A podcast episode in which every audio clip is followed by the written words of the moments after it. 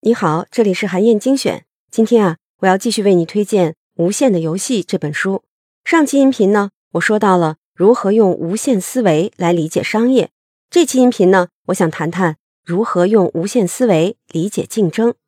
我先来讲一个福特公司传奇 CEO 艾伦·穆拉利的故事。二零零六年，穆拉利临危受命，接任了福特汽车的 CEO。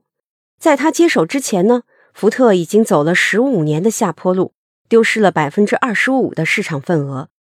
在穆拉利正式宣布就职的新闻发布会上，一位记者问他开的是什么车，穆拉利回答说：“我开的是一辆丰田雷克萨斯，这是世界上最好的车。”这个回答让人大吃一惊。福特的新掌门竟然说丰田的车最好。穆拉利呢，其实就是一个有无限思维的人。在他看来，自己只不过诚实的说出了自己的评价。丰田确实是一个值得尊敬和展开较量的对手。穆拉利加入福特之后做的第一件事情，就是每天晚上开一辆不同型号的福特汽车回家。在试遍了福特的每一款汽车以后，他提出了要试开其他公司的车型，但是啊，竟然一辆都没有。福特公司虽然会购买其他品牌的汽车，但只是为了拆解之后研究对方的制造方式。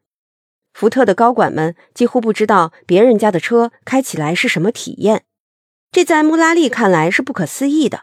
于是啊，他让福特大批采购了其他品牌的汽车，要求高管们都来试驾。穆拉利尊重其他汽车品牌，把大家看作是可敬的对手，愿意向他们学习。丰田就是穆拉利最看重的标杆之一。通过对标丰田，福特不断的改进制造工艺和运营程序，持续的提高产品质量。在穆拉利的带领下，公司的销量和利润快速的回升。即便是在2008年的金融海啸之下，也经受住了经济衰退的考验，成为了美国唯一幸存的大型汽车制造商。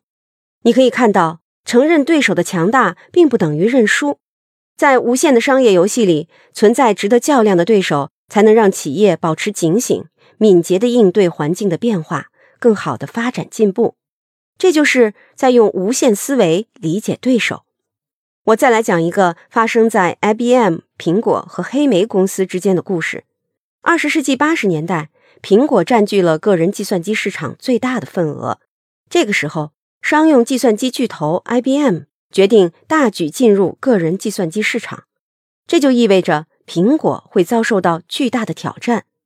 很多人都认为苹果一定会大举反击，但是出乎人们的意料，IBM 的个人计算机上市的那个月，苹果在《华尔街日报》上刊登了一整版的广告，标题是“欢迎 IBM，真诚的”。这条广告清楚地表达了苹果的态度，那就是。苹果把 IBM 看作一位可敬的对手，而不仅仅是一位竞争者。苹果通过无限思维，把 IBM 带来的竞争转化成了一种合作关系，拥抱对方，发出邀请，一起把个人计算机市场的蛋糕做大。通过和 IBM 的对比，苹果更清晰、更明确地突出了自己的特点，那就是 IBM 代表着企业稳定和一致。而苹果则代表着个性、创造力和差异化，两个品牌都能更高效的找到各自的追随者了。